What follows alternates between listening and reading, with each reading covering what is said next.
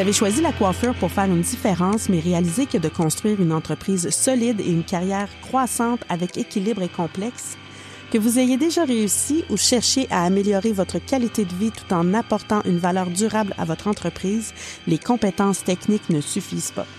Pour une carrière et une entreprise prospère, il faut aussi de solides compétences en gestion et une stratégie efficace. C'est ici que le podcast Style et stratégie par moi-même, Marie-Ève Medza, entre en jeu. Ma mission est d'aider les propriétaires de salons et les coiffeurs à créer une valeur exceptionnelle et une carrière florissante grâce à une approche structurée qui combine principes de gestion et valeurs humaines. Rejoignez Style et Stratégie chaque semaine pour découvrir des histoires inspirantes, des conseils pratiques et des stratégies spécifiques à notre industrie et apprenez comment aligner votre carrière sur vos valeurs pour un succès qui va bien au-delà des apparences.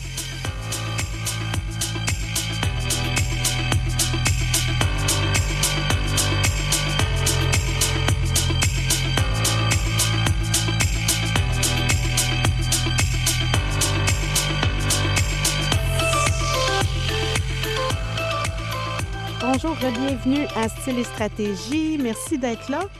Aujourd'hui, le sujet est similaire à celui de la semaine passée, mais va avoir euh, attrait plus aux coiffeurs. Donc, les huit indices que votre carrière de coiffeur est à la dérive.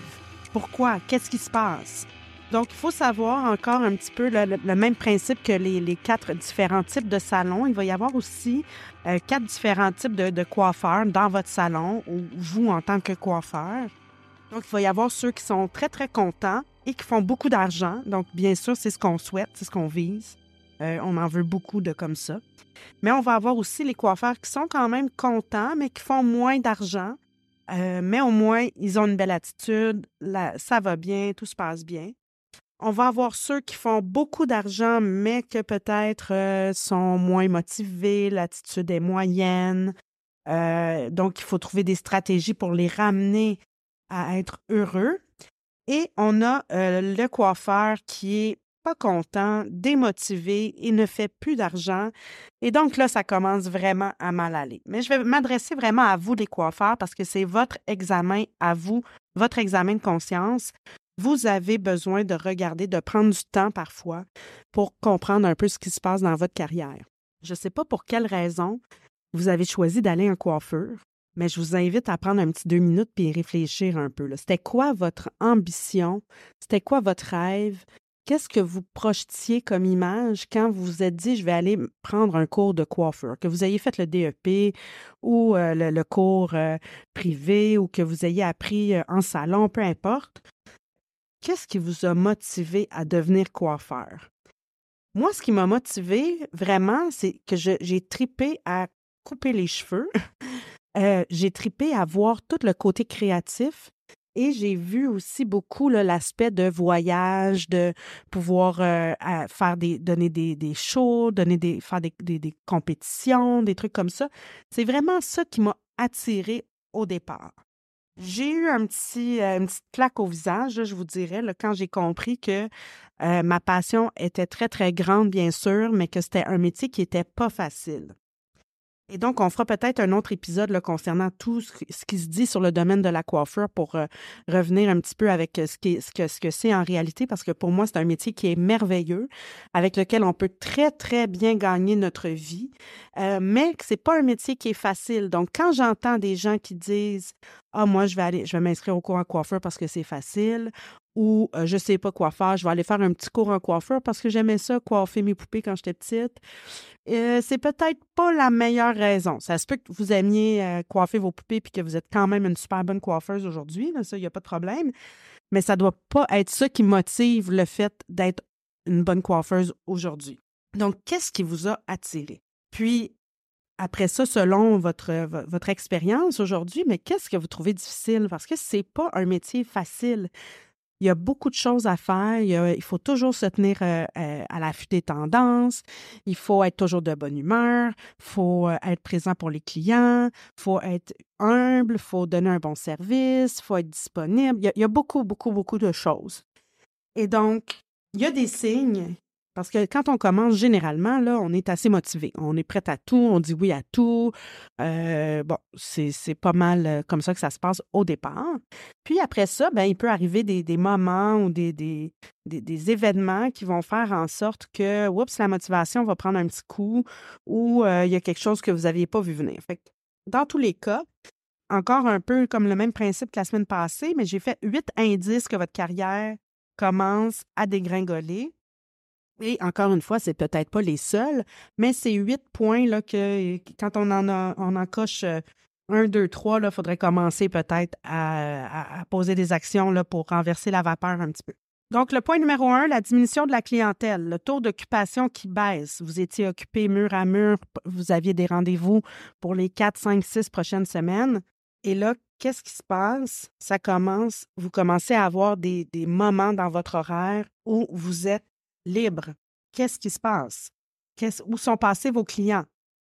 Donc, vous devez explorer les raisons potentielles de la perte de cette clientèle-là, puis vous, devez trouver des stratégies pour inverser la tendance. Donc, dépendamment dans quel type de salon vous vous trouvez, est-ce que vous êtes salarié? Est-ce que vous êtes en location? Est-ce que vous êtes sur une rue passante, dans un studio? Euh, il y a plusieurs, plusieurs euh, types de salons, plusieurs types de coiffeurs. Mais qu'est-ce qui se passe pour que vous commenciez à vous dire Oh, ça fait longtemps que je n'ai pas vu Mélanie. Et puis, il me semble que Karine prenait son rendez-vous aux quatre semaines. Puis là, si je me rappelle bien, je ne l'ai pas vue depuis l'automne. Mais qu'est-ce qui se passe? Il faut que vous commenciez à allumer un petit peu et poser des actions pour comprendre qu'est-ce qui fait que votre clientèle diminue. Puis des fois, ce n'est pas nécessairement de votre faute. Je vous donne un exemple. Ça pourrait être des travaux sur la rue sur laquelle vous travaillez, des travaux importants. Moi, ça m'est déjà arrivé. J'ai travaillé sur la rue Saint-Laurent il y a plusieurs années et il y avait des travaux, c'était impossible, ça n'avait juste pas de sens les gens ne pouvaient pas se stationner, c'était comme impossible de se rendre au salon. Bien, bien sûr, ça explique la diminution de la clientèle.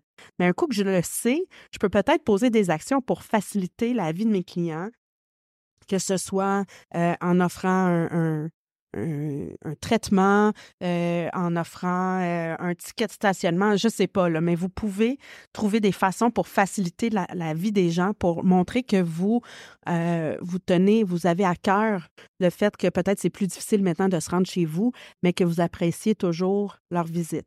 Point numéro deux, le manque de passion et d'inspiration. ça, c'est un point, je veux dire, on est en coiffure, là. Il faut être inspiré, il faut être passionné. C'est encore une fois, tellement un métier qui est demandant, même si on est euh, travailleur en salon, c'est-à-dire qu'on ne fait pas des shows de coiffeurs partout, puis on ne participe pas à des, à des, des, shootings, puis toutes sortes d'affaires comme ça, ce qui n'est pas nécessaire.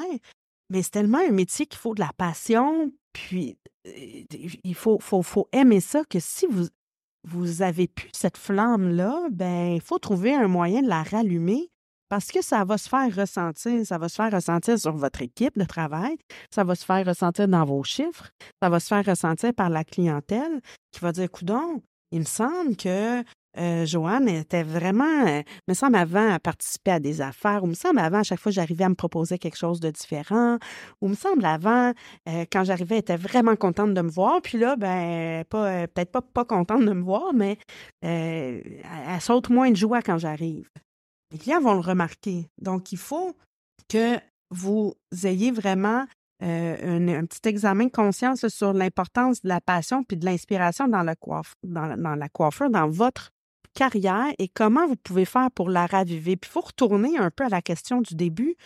Mais pourquoi vous êtes devenu coiffeur? Qu'est-ce qui vous a attiré? Parce que ça se peut que ce n'était pas tant la créativité, puis c'est bien correct. Mais c'était peut-être le, le, lien avec les gens. C'est bien correct mais il faut que vous continuiez à être euh, passionné par ce lien-là avec les gens, par faire plaisir aux gens, par offrir un service, par chouchouter vos clients. Peut-être que vous ne serez jamais le coiffeur, la coiffeuse la plus créative au monde et euh, qui, change de style tout le temps. C'est parfait. Il y a des gens qui sont plus conservateurs, puis à qui ça, euh, ça va être un super bon match. Mais il faut que le service y soit à un il faut, avoir quelque chose qui vous démarque. Et si vous manquez de passion et d'inspiration, mais ça va être très difficile de retenir la clientèle, ça va être très difficile de vous bâtir une carrière prospère. Numéro 3. Difficulté à suivre les nouvelles tendances. Donc, vous n'avez pas vraiment d'intérêt à suivre la nouvelle tendance. Euh, et oui, je vous dirais, là, moi, s'il y a une question que j'aime pas qu'on me pose, c'est quand les clientes me disent c'est quoi la tendance en ce moment? Parce qu'on s'entend que la tendance, généralement, c'est beaucoup de choses. C'est tout et rien en même temps. Euh, on va aller voir des, des shows de coiffure. Euh, on va voir du frisé, du raid, du long du cou, des, des franges, pas de franges. Je veux dire, à un moment donné, c'est un peu l'air du temps. Oui, il y, a des, il y a des termes qui deviennent à la mode. Et on s'entend entre nous que c'est toujours un peu la même chose, ça revient au même, c'est juste des façons différentes d'appeler les choses, puis que les clientes euh, sont au courant, puis ça. Mais si vous savez pas c'est quoi un cowboy copper et c'est quoi le butterfly cut en ce moment, ben peut-être que vous devez euh, au moins connaître les termes parce que quand la cliente va arriver puis elle va vous dire ben moi je veux une coupe butterfly, ben si vous avez aucune idée d'où elle sort, ça se peut que elle ça la rende inconfortable. Vous allez être capable de le faire parce que vous en faites déjà depuis des années des butterflies, c'est juste qu'on n'appelait pas ça comme ça. Mais vous allez devoir être en mesure de répondre à sa demande quand même. Vous devez, vous avez un devoir de suivre la tendance, de connaître le vocabulaire et euh, d'être capable d'enligner un petit peu votre clientèle à travers ça. Numéro 4, faible revenu. Donc, qu'est-ce qui fait que vos revenus sont faibles? Comme je dis toujours, il y a deux moyens de faire plus d'argent. Soit d'aller plus vite, soit de faire ben, euh, soit d'aller plus vite, donc ça veut dire aussi faire plus de clients, en moins de temps ou de charger plus cher. Il n'y en a pas d'autres. Alors, il faut trouver euh, votre angle à vous, le type de coiffeur que vous êtes. Peut-être que vous travaillez dans un salon qu'on va dire un petit peu plus euh, à la chaîne, où les clients ne recherchent pas nécessairement une expérience. Ils veulent se faire couper les cheveux rapidement. Euh, merci, bonsoir. C'est correct aussi. Ça répond à un certain type de clientèle. C'est juste que vous devez le savoir, que c'est un salon comme dans un salon comme ça que vous êtes et c'est ce que vous devez vouloir faire vous-même. À l'inverse, si vous êtes dans un salon qui doit offrir une expérience, vous devez charger suffisamment cher pour que quand vous passez trois heures exclusivement avec une cliente, ce trois heures-là soit payant. Parce que s'il n'est pas payant et si vous auriez été mieux de faire trois coupes de cheveux pour hommes, euh, je ne sais pas où vous, allez pouvoir euh, sortir un salaire qui a du bon sens. Donc, vos faibles revenus vont venir de ça et peut-être du fait que votre clientèle a diminué aussi. Euh, je ferai aussi un épisode de podcast qui va concerner les salaires, ma vision de, des pourcentages de salaire et des types de, de, salaires qu'on peut offrir aux coiffeurs. Mais en tant que coiffeur, je vous, je inviterais à arrêter de focaliser sur la commission, mais plutôt sur le gain que vous voulez faire. Je vous donne un exemple. Vous allez passer une entrevue dans un salon et il vous dit, on vous dit, ben ici, c'est 50% Vous êtes tout excité, wow, 50% c'est parfait, c'est ça que je veux. Euh, mais vous aviez deux entrevues. L'autre entrevue, eux, vous offrent 42% Oh, vous êtes choqué un petit peu, voyons, 42 ça n'a pas de bon sens. Par contre, ben, celui à 42% euh, le jour 1, vous auriez été plein de, de, de, midi à 8 heures le soir sans faire trop, trop d'efforts, tandis que l'autre, ben, il va falloir que vous travaillez très fort pour attirer de la clientèle, pour retenir de la clientèle, puis les passants se font rares.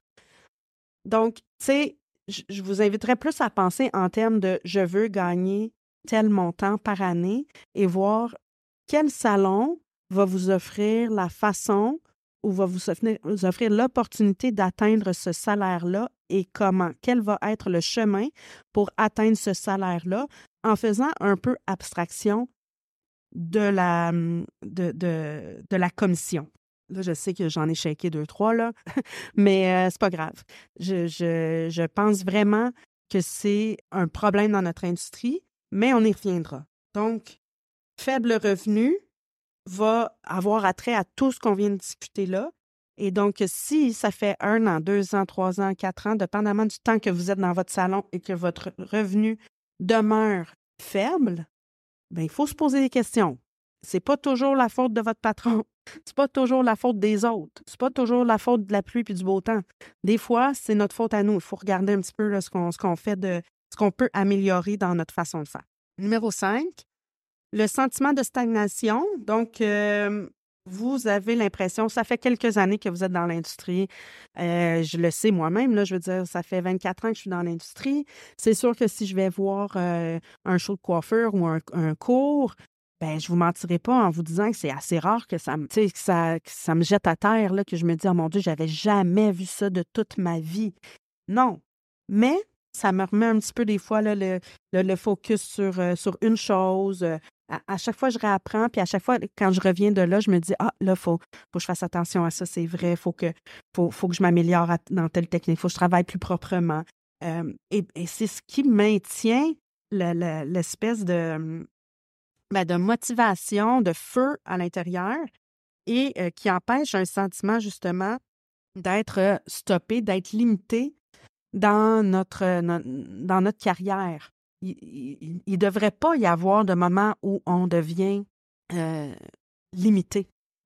on devrait toujours être, à chaque année, on devrait avoir le sentiment d'avancer un petit peu plus, un petit peu plus. C'est sûr qu'au début, on avance plus rapidement, puis c'est normal, mais il devrait à chaque année y avoir quelque chose, que ce soit sur un, le long terme, d'avoir des éléments qui font en sorte qu'on a l'impression de vraiment se développer à chaque année à travers ce beau métier-là. Numéro 6, le manque de formation continue. Donc, moi, c'est un de mes points les plus importants. Euh, le manque de formation continue, puis, je veux dire, il peut y avoir deux raisons principales, c'est-à-dire que si vous devez débourser vous-même pour votre, euh, votre formation, bien, ça se peut que vous manquiez d'argent ou que vous manquiez de motivation pour le faire. Parce que j'ai souvent entendu ça, des gens qui vont me dire Ah, mais là, j'ai pas d'argent pour prendre ce cours-là. Moi, je, euh, je travaille fort, j'ai pas, pas 300 dollars, j'ai pas 500 dollars. Des fois, c'est, des fois, c'est plus, des fois, c'est 1500 dollars une formation. Euh, c'est pas obligatoire que ce soit ces formations-là. Mais bizarrement, j'ai aussi vu très souvent des coiffeurs qui font euh, qui viennent de commencer, ils font presque le salaire minimum, puis ils n'habitent pas avec leurs parents. Euh, ils, sont en appartement, ils, ils, gèrent leur budget vraiment serré, puis quand ils tiennent à quelque chose, ils ont décidé qu'ils iraient à Toronto, chez Vidal Sassoon, faire le cours de ABC, euh, cutting, et ils trouvent le moyen d'y aller, alors qu'on va avoir des coiffeurs qui vont faire des plus gros salaires, quand même vraiment plus importants, puis qui vont me répondre que ben, ils n'ont pas l'argent pour y aller. Alors, c'est correct, mais à un moment donné, c'est un choix aussi. Donc, ça peut être manque d'argent, mais slash manque de motivation. Puis ça peut être aussi, ça peut aussi venir d'un propriétaire qui n'investit pas dans la formation. De mon point de vue, quand on est des salariés, on devrait avoir euh, de la formation fournie euh, annuellement par le propriétaire qui prend en charge la formation je dis pas toutes les formations non plus. Je dis pas que chaque fois que quelqu'un veut prendre une formation, c'est au propriétaire à payer parce qu'il y en a qui abuseraient, c'est normal. Mais il doit y avoir quand même une structure d'éducation dans un salon où ils sont salariés pour prendre en charge et pour s'assurer que tout le monde suive ces formations-là de façon continue. Mais quand on manque de formation, à un moment donné, on va se sentir un petit peu attiré de la patte. On va se sentir un petit peu en arrière, puis on va voir peut-être les plus jeunes arriver puis nous dépasser tranquillement parce qu'ils vont avoir toutes les nouvelles notions, parce qu'eux autres, ils ont encore le feu, parce qu'eux, ils, ils, ont le temps, ils prennent l'éducation, ils s'informent, ils sont passionnés. Et donc, euh, le manque de formation peut vraiment conduire à faire stagner notre, notre carrière et va, va avoir de la répercussion sur nos revenus, va avoir une, répercussion sur notre manque de passion. Donc, c'est vraiment tous des points là, qui, s'interrelient ensemble. Point numéro 7, peu de recommandations ou de références. Donc, est-ce que vous avez des références? Est-ce que vous posez la question? Il faut savoir. Quand vous avez une nouvelle cliente sur votre chaise, est-ce que vous, vous faites juste lui parler comme ça ou vous lui demandez ah, mais est-ce que c'est la première fois que tu viens ici? En fait, vous devriez déjà le savoir si vous avez regardé dans votre, dans votre fichier. Mais euh, comment tu as entendu parler du salon? Là, ils vont vous le dire. Est-ce que c'est quelqu'un qui t'a référé directement à moi ou plus au salon? Et, et, là, vous, vous entamez une conversation, puis vous pouvez un petit peu comprendre d'où provient la nouvelle clientèle, puis ça va vous aider aussi, vous, en tant que coiffeur, à cibler un petit peu vos efforts. Parce que s'ils viennent tous d'Instagram, ben, tant mieux, continuez vos efforts sur Instagram. Mais s'ils viennent pour la plupart tous de trois ou quatre de vos clientes préférées, ben, mettez de l'effort sur ces clientes-là pour les encourager à vous envoyer encore plus de personnes. vous devriez avoir trois à cinq références par semaine. Pourquoi? Parce que naturellement, vous allez perdre à peu près 10% de votre clientèle euh, par année, que ce soit pour des déménagements, que ce soit parce qu'ils ont perdu leur travail, ils n'ont plus d'argent pour venir vous voir, que ce soit parce que leur belle-sœur est devenue coiffeuse, peu importe, vous allez perdre à peu près 10, des fois 15% de la clientèle par année. Il faut pouvoir les remplacer. Puis il faut pouvoir les remplacer par des gens qui vont bien être alignés avec ce que vous voulez comme clientèle, qui vont être vraiment votre persona, votre clientèle cible.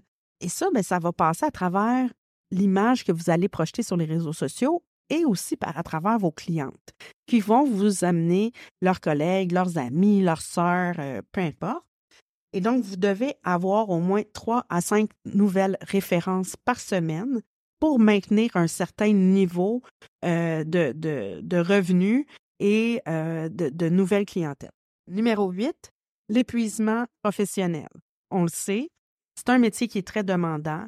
Euh, la clientèle, c'est généralement merveilleux pour vrai. On a tellement d'éloges par nos clientes, ils nous aiment, tout ça.